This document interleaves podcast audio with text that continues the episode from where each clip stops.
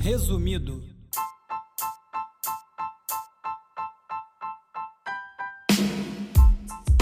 Olá, meu nome é Bruno Natal e esse é o Resumido.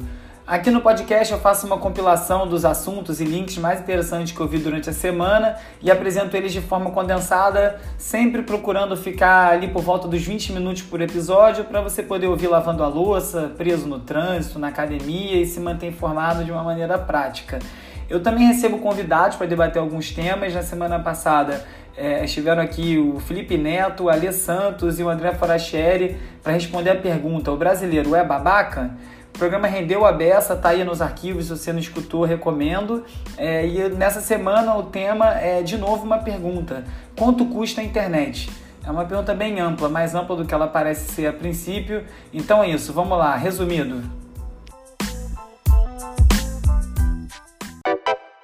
Há nem tanto tempo atrás, a internet era tudo de graça começou com esse espírito né, de ser um, um, campo de trocas, de conexão de pessoas, e aos poucos isso foi mudando. Começaram a aparecer serviços, começaram a te trazer algumas facilidades, e em troca dessa facilidade, melhora dessas facilidades, começou a cobrar mensalidade, e, e isso deu, deu uma, uma mudança em como a internet funciona e está equilibrada hoje em dia. Então, alguns dias atrás, o Netflix anunciou o aumento do valor da mensalidade e chegou num valor que me fez repensar se valia a pena pagar. E eu fui também refazer as contas e ver tudo que eu pago hoje em dia na internet para poder usar da maneira que, que eu gosto. E vi que eu estou pagando por bastante coisa para usar. É, o primeiro serviço que eu paguei mensalidade foi o Gmail. É, eu tenho o Gmail desde 2004 e ele começou a lotar com arquivo muito grande e tal. E eu vi que eu estava ali gastando um tempo jogando é, e-mail fora, pesquisando qual estava ocupando mais espaço. E um amigo meu, Pedro Garcia, falou para mim um dia, cara, por que você não paga e compra mais espaço? Porque você está perdendo tanto tempo, quanto custa o seu tempo para você fazer essa busca toda? E na época era 5 dólares para aumentar o, o, armazenamento do Gmail e eu paguei. É, que eu me lembro, essa foi a primeira coisa, o primeiro serviço que eu paguei na internet. E daí para frente comecei a pagar muito mais. O que eu percebi fazendo essas contas esses dias é que se eu quiser ter um acesso irrestrito à internet, se eu quiser navegar por todos os sites que eu gosto sem paywall e assistir todos os serviços que eu, que eu, que eu gostaria, eu ia gastar muito dinheiro. Né? Então começa a gente pagando a net para poder ter acesso seu, é, é, à internet em casa, depois você paga o celular para poder ter internet na rua, aí você vai pagar no NetNow alguns filmes, paga o Google Drive, paga o Vimeo para botar seus trabalhos em qualidade para os clientes, paga o SoundCloud para poder divulgar o podcast, paga o Netflix, paga o HBO Go, o NetNow, o Premiere, o Esporte Interativo, paga o Spotify, Spotify, Deezer, Apple Music, Tidal para poder ouvir todas as músicas e todos os lançamentos, paga o YouTube Music para poder ouvir no celular as coisas do YouTube sem ter que ficar com o aplicativo aberto, paga Dropbox, paga iCloud, paga OnePassword, paga Duolingo para estudar uma língua, aí paga. New York Times, Washington Post, Globo, Folha, Estadão, Piauí, paga o Apple News, paga o Amazon Prime, contribui para a Wikipedia, contribui para o Garden e somando isso tudo eu cheguei num valor surreal de R$ 1.200, que é o que me custaria por mês para ter acesso a isso tudo. Logicamente eu não acesso, é, não assino essa quantidade de serviço, seria impossível para mim é, gastar esse dinheiro inteiro só com esse serviço, até porque eu pretendo não ficar tanto tempo assim colado na internet. É, e aí, é, olhando para esse valor, eu falei, cara, tem mais coisa além disso, né? Chegando nisso que eu falei agora do tempo que a gente fica online, qual é o custo da internet para a gente além do financeiro? Qual é o custo mental, social, político, impacto nas nossas vidas que tem a internet hoje em dia? Para debater esse assunto, eu chamei o Alexandre Matias, que é o editor do Trabalho Sujo, curador de música do Centro Cultural São Paulo e do Centro da Terra. É, teve passagem como editor do Caderno de Cultura Digital do Estadão, o Link, foi diretor, diretor de redação do Galileu, da Galileu Revista. É um guru digital para mim, uma pessoa que conheço há muitos anos. A gente teve portal de blog junto, o Esquema. É uma pessoa que eu sempre converso, sempre uma grande influência para mim. E também procurei o Bruno Torturra que é o editor do, do Greg News. Ele também faz o canal Fluxo, faz vários lives no Instagram, tá com um, um projeto no Instagram que é pago, é, você contribui para ajudar com esses lives. Já fizemos lives junto durante a eleição para discutir política e tal, uma pessoa que tem um pensamento muito bacana. E convidei os dois para gente conversar um pouco sobre esse tema. Então, Matias, como é essa ideia de que a internet é grátis e como esse conceito evoluiu para como ele está hoje, com os serviços pagos? Quando a gente fala em gratuidade online, a gente tende a pensar em conteúdo. E um dos motores da popularização da internet não foi o conteúdo gratuito, e sim serviços gratuitos. Acho que teve aí uma mudança, e isso é fácil perceber olhando em perspectiva, é, que antes os produtores de conteúdo eles também tinham como ganhar dinheiro de outras formas que não fossem a simples venda desse produto, né? entendendo para quem eles estavam vendendo, é, os formatos, o que tipo de venda paralela ou venda casada poderia ser feita. Então, você pensar que, por exemplo, uma loja de discos poderia não só vender discos, mas também é, realizar eventos, podia vender livros e um próprio o artista que vende um disco ele pode fazer show, ele pode é, participar de palestra, ele pode é, dar entrevista. Então você tinha uma série de, de outros serviços que eram oferecidos gratuitamente ou não é, pelo próprio produtor de conteúdo era controlado por esse próprio produtor de conteúdo. À medida em que a internet começa a se popularizar, os produtores de conteúdo, para tentar atingir um público maior, é, dão esse conteúdo de graça, né? E aí eu estou falando de conteúdo, produto cultural, né? Incluindo aí, sei lá, notícias, né? Então dá para falar em disco, filme, é, texto, livro, enfim, esses conteúdos eram colocados de forma gratuita em diferentes escalas, né, como uma forma de conseguir atrair o público para a internet e também fazer com que as pessoas pudessem é, consumir o, aquele artista num outro lugar que um dia daria dinheiro. E deu certo esse plano dos produtores de conteúdo? Eles conseguiram faturar em outras áreas? A mola mestra dessa gratuidade não é, é a cultura, não são produtos culturais.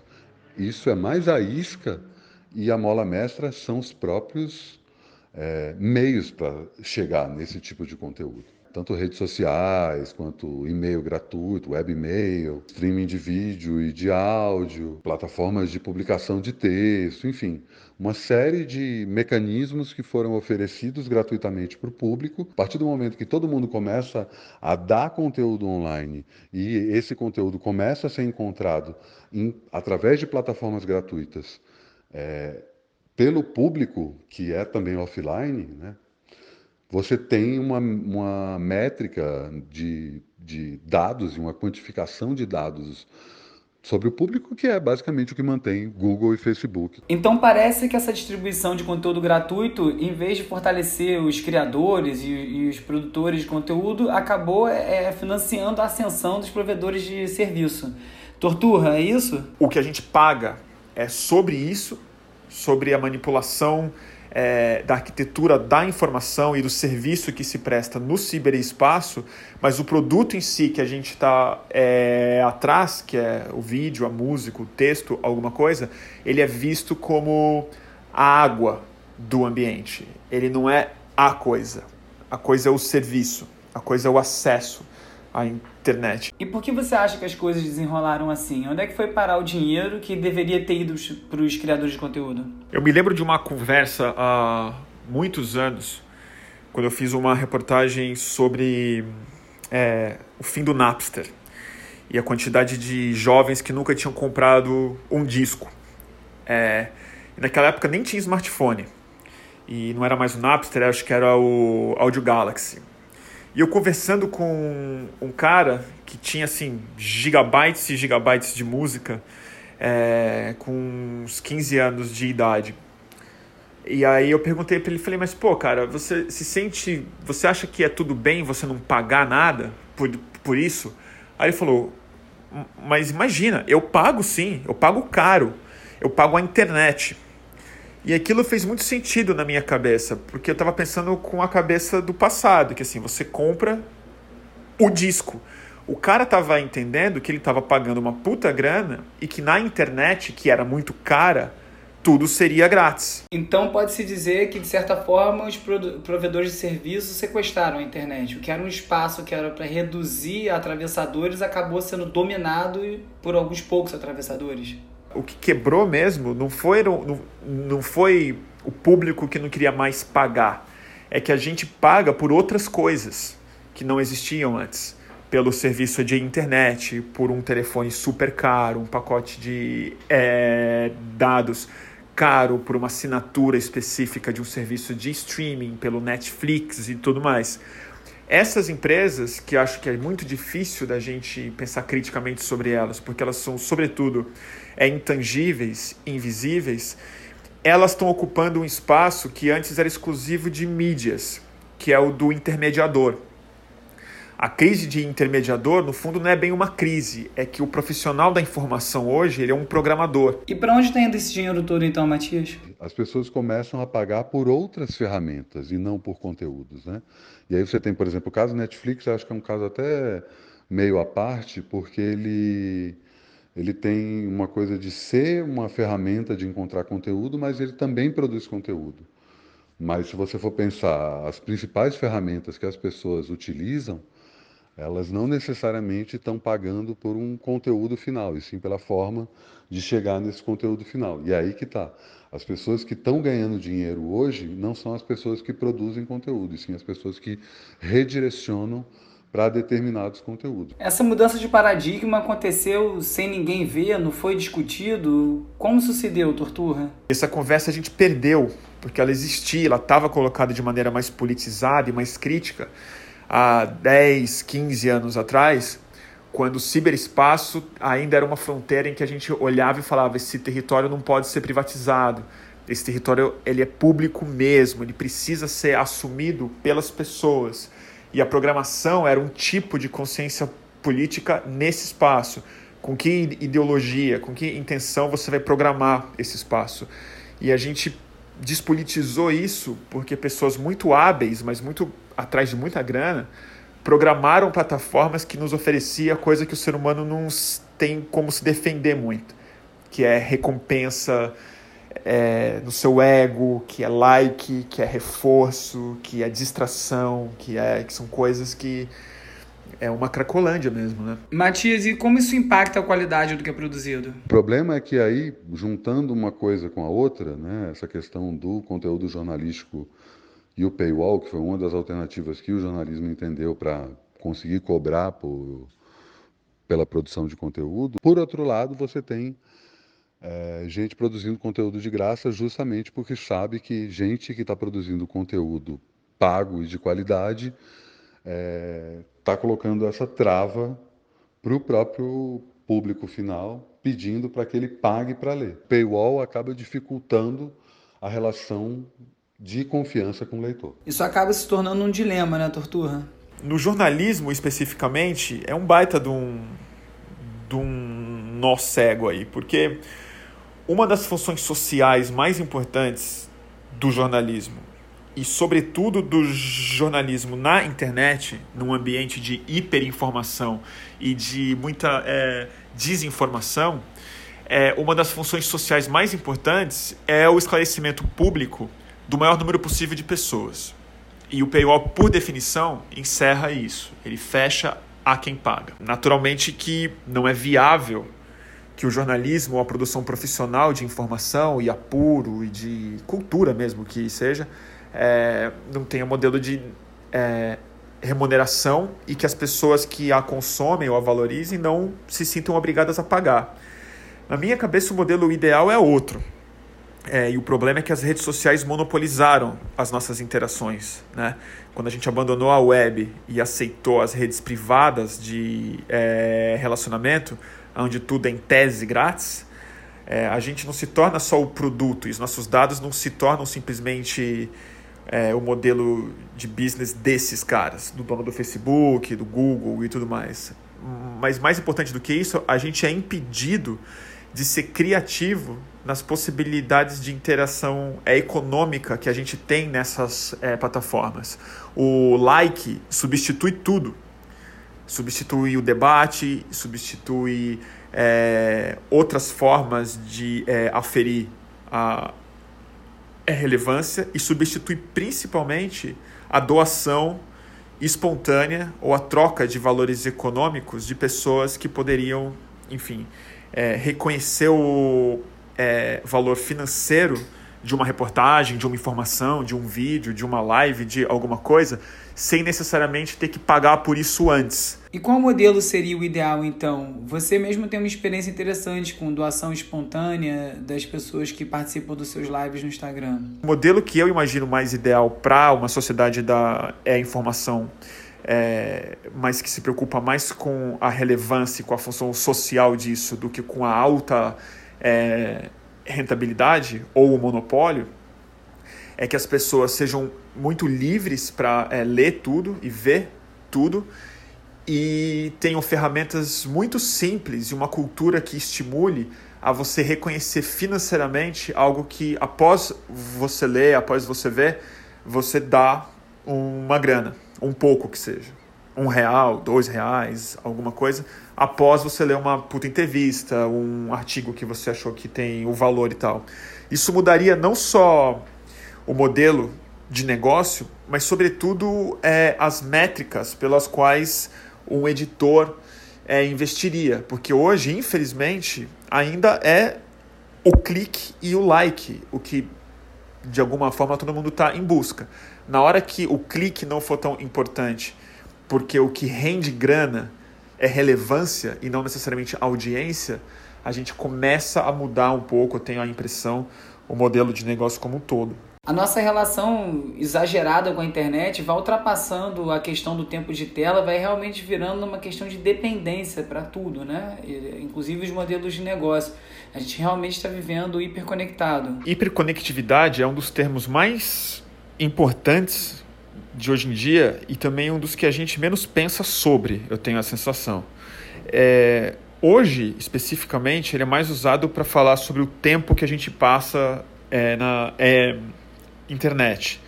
Esse hiper tem um sentido de é quantidade. Então é o tempo, é o excesso de tempo, melhor falando, que a gente passa na internet.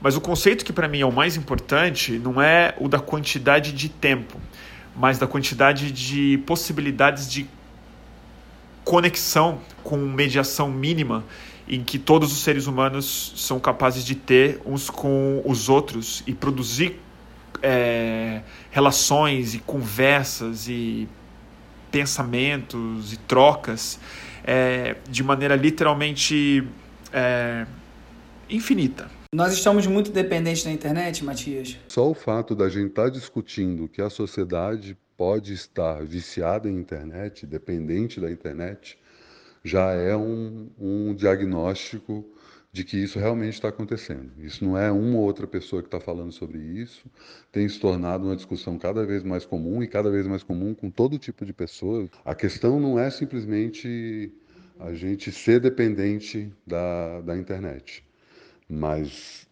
tá, a gente tira a internet para usar o que no lugar? Eu acho que a gente precisa pensar nisso. A questão é que talvez o êxodo offline não seja uma boa resposta, a não ser em casos de emergência, que, dependendo de como as coisas forem, podem se tornar mais comum do que a gente está tá pensando. Em meio a essa verdadeira mudança comportamental, o que, que é importante a gente observar? Uma das grandes mudanças que aconteceram sem a gente perceber muito, e acho que a gente deve isso primeiro ao é, Wi-Fi, mas principalmente ao smartphone, é que quando a internet apareceu, é, por mais tempo que a gente passasse nela, é, a gente entrava na internet. Então você tinha que sentar na frente de um computador, é, de alguma máquina, e mesmo que você passasse 20 horas do seu dia lá, você tinha pelo menos uma. É, você tinha que é, executar uma é, ação para entrar na internet. Agora, a é, ação é você sair da internet. Se você não fizer nada, você está nela. E acho que isso é, cria, uma, cria uma instância diferente na cabeça das pessoas e uma, um campo de possibilidades e de é, ansiedades novas. E, sobretudo, no campo da expressão, que eu acho que é, talvez, para mim, é onde mais me perturba, né, no, no fundo, que é um diálogo que os indivíduos estabelecem com eles mesmos na sua projeção no ciberespaço. Então isso eu acho que é uma das coisas que tem a ver com é, um novo tipo de é, narcisismo que está imanente na sociedade, do qual todo mundo é meio refém hoje. É uma nova instância na cabeça em que a gente vira veículo de si mesmo, editor de si mesmo, e se olhando no espelho o dia inteiro é, em relação a outros espelhos de, outras, de outros indivíduos. Isso é uma das coisas. Outra que a gente já está sentindo de maneira muito clara é a quantidade de realidades muito paralelas que a gente consegue produzir exatamente pela capacidade de hiperconexão e a onipresença da gente nesse universo. O fim do mediador, o fim dos responsáveis profissionais e dos é, especialistas em comunicação social, é, a obsolescência dessa profissão como algo separado da sociedade como um todo, criou efeitos ainda muito é, iniciais, mas já bem sensíveis, em que a verdade política ou científica, ou mesmo da objetividade dos fatos, se torna obsoleta, né? assim como os seus antigos produtores de realidades. É, e outra que eu me interesso muito é são as novas formas de sofrimento psíquicos, mas eu não, não me sinto muito capacitado para falar disso, porque eu não sou psicólogo, mas acho que eu sinto dentro de mim.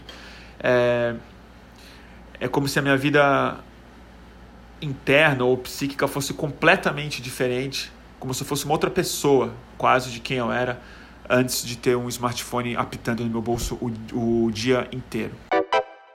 Começando a comentar os links da semana, vou iniciar pelos que são relacionados ao tema do resumido, quanto custa a internet. É, a Fast Company fez uma matéria interessante sobre uma plataforma chamada Escapex, que oferece para os usuários a capacidade de você criar o seu próprio app.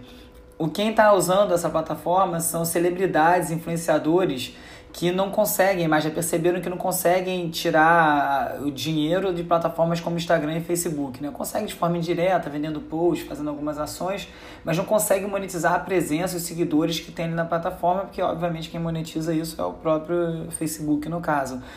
É, sempre foi uma barreira você ter a sua plataforma proprietária, desculpa, o aplicativo proprietário, porque é difícil fazer o usuário baixar um app só para ver o sua, a sua vida, né? o seu trabalho como artista. É, e a pessoa, todo mundo reunido no Instagram, é mais fácil você chegar onde todo mundo tá. Só que como essa plataforma começa a agregar apps de várias celebridades e influenciadores, começa a virar um destino. Você vai lá, baixa o que você quer e o cara tem controle absoluto sobre o aplicativo dele. Já é uma mudança que vem desse, desses problemas de monetização que a gente falou hoje no programa. A Technology Review do MIT fez também uma matéria sobre o problema, a falta de diversidade no universo dos programadores e desenvolvedores nas grandes plataformas do mundo. E aí levanta os números interessantes, como apenas 18% é, são mulheres nas principais é, conferências de inteligência artificial, como 15% ou 10% é, são mulheres nas equipes de pesquisa do Google e do Facebook. É, a diversidade racial, é, os negros representam apenas 2,5% dos empregados do Google, 4% no Facebook no, na Microsoft. E quando a gente fala, como, como a gente falou hoje, sobre a importância dessas plataformas na vida hoje em dia e como se conduz a comunicação, você vê que as plataformas têm um viés tão forte uma falta de representatividade, uma falta de diversidade, isso vai se, se materializar no tipo, de, no tipo de, de informação que é passada ali. Isso é um problema que é bem sério e vai ficando cada vez mais claro.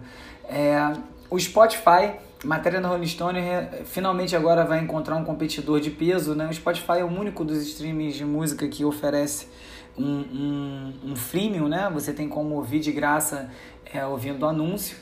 O outro seria o YouTube, né? mas não o YouTube Music, não dá essa, essa possibilidade. É, e agora a Amazon e o Google estão botando um serviço de música gratuito com propaganda dentro dos seus é, assistentes de voz, né? o Echo e o Alexa. É, isso vai virar um problema para o Spotify, porque é, os outros os outros competidores não têm, né? o Apple não tem essa parte de graça, o Tidal também não tem, e isso vira um dificultador para eles quando entram players tão grandes assim nessa área.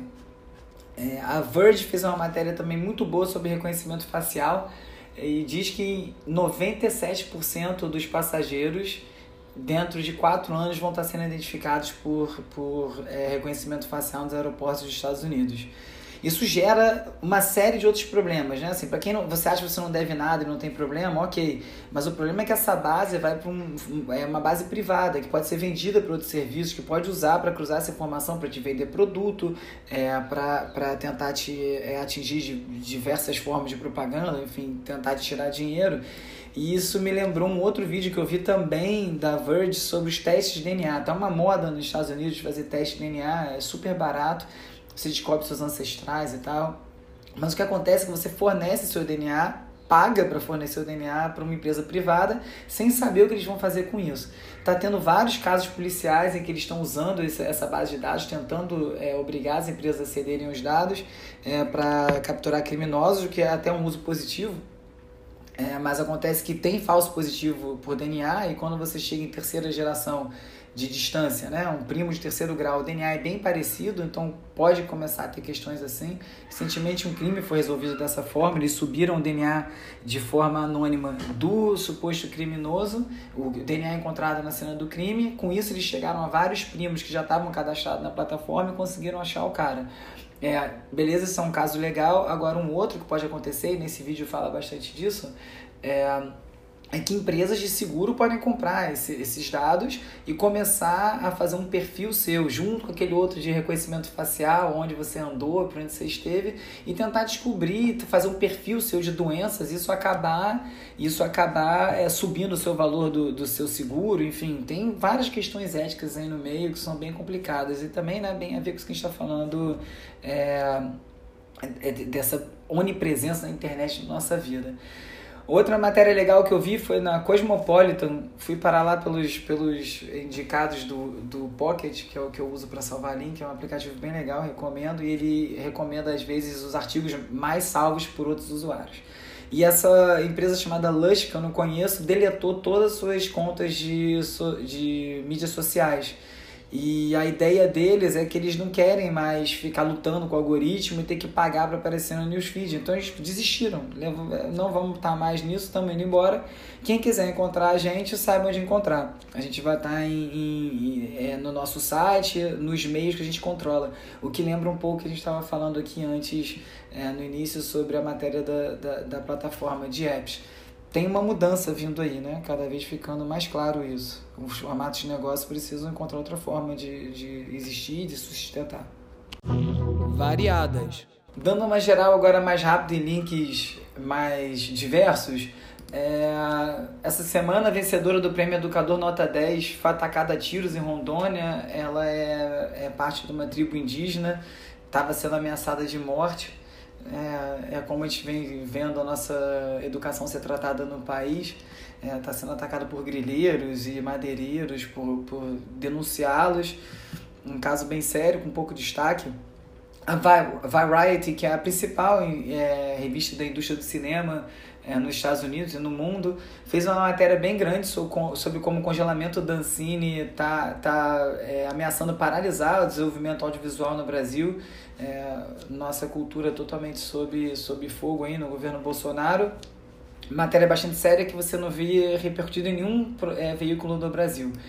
É, Alexandre Ocasio-Cortez, política de sensação do, dos Estados Unidos, ela dá um show na internet como se comunicar e tal. Ela está crescendo muito por saber ser uma persona muito interessante online. É, um exemplo foi o vídeo que ela publicou essa semana sobre mudanças climáticas, um vídeo muito legal, muito bem feito, muito interessante de ver e, e mostra como é preciso você estar alinhado, né? E, e, como você pode fazer bom uso dessa linguagem, desses meios para passar a sua mensagem. Infelizmente aqui no Brasil a gente vê o oposto, presidente, seus asseclas e filhos fazendo o que fazem no Twitter. É, passando aqui para o assunto maconha, começa a aparecer no Brasil essa discussão, vamos ver quanto, né? Eu outro dia fiz uma pesquisa que eu não sabia, eu fiquei curioso, eu queria saber qual era a droga que gerava mais dinheiro, eu tinha a impressão que era a cocaína, e não é. é a maconha vende cerca de 2 bilhões a mais movimenta 2 bilhões a mais por ano no Brasil. São 6 bilhões contra 4 bilhões da cocaína. Isso vi numa matéria de 2017. Os números podem estar um pouco desatualizados.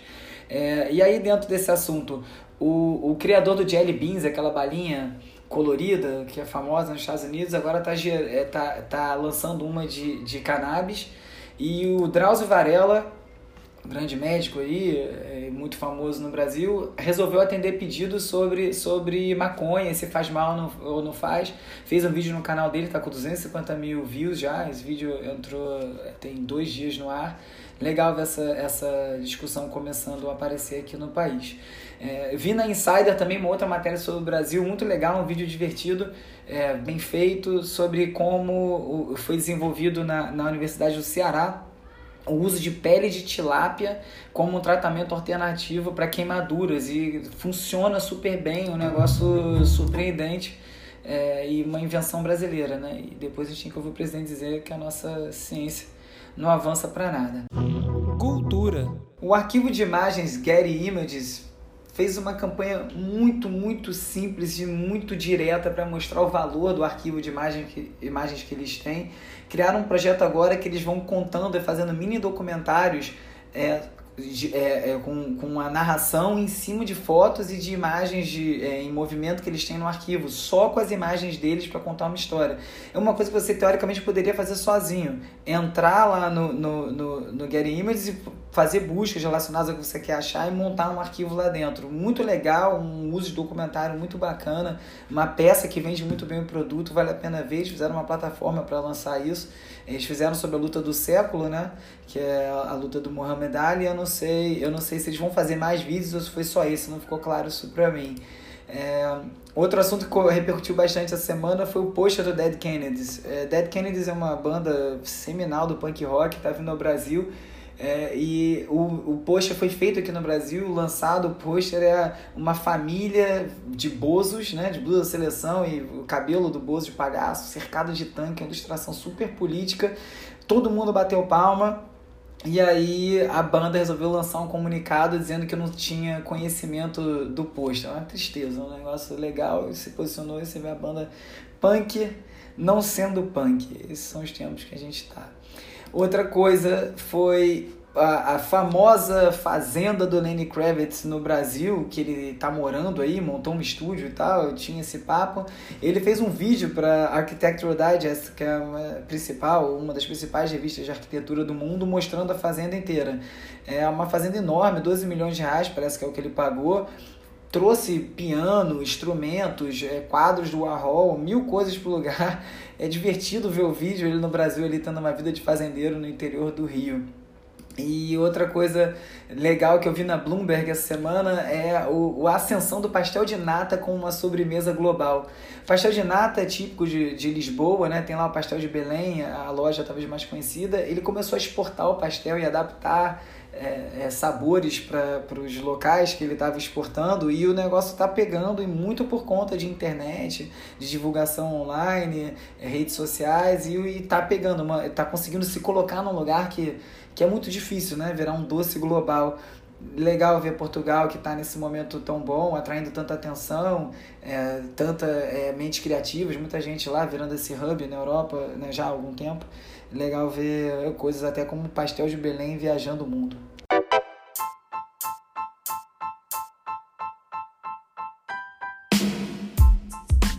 Esse foi mais um episódio do Resumido. Obrigado a você que ouviu. Lembrando que a cada episódio eu também faço um post no meu blog, que é o www.urb.cc, urb é U-R-B-E, e eu faço um post com todos os links comentados para quem quiser se aprofundar nos assuntos. Quem quiser me encontrar, eu tô no Twitter, arroba urb, tô no e-mail, falaurb.gmail.com. Adoro quando vocês mandam dicas, mandam feedback, mandam opinião sobre o programa. É, queria pedir para quem estiver gostando, mandar para os amigos, indicar, enviar o link, postar nas suas redes sociais. É bem difícil, né, criar um público nisso aqui. Surpreendentemente, tá andando mais rápido do que eu esperava. É, tá sendo muito divertido fazer e semana que vem tem mais. É isso. Resumido. Resumido. resumido.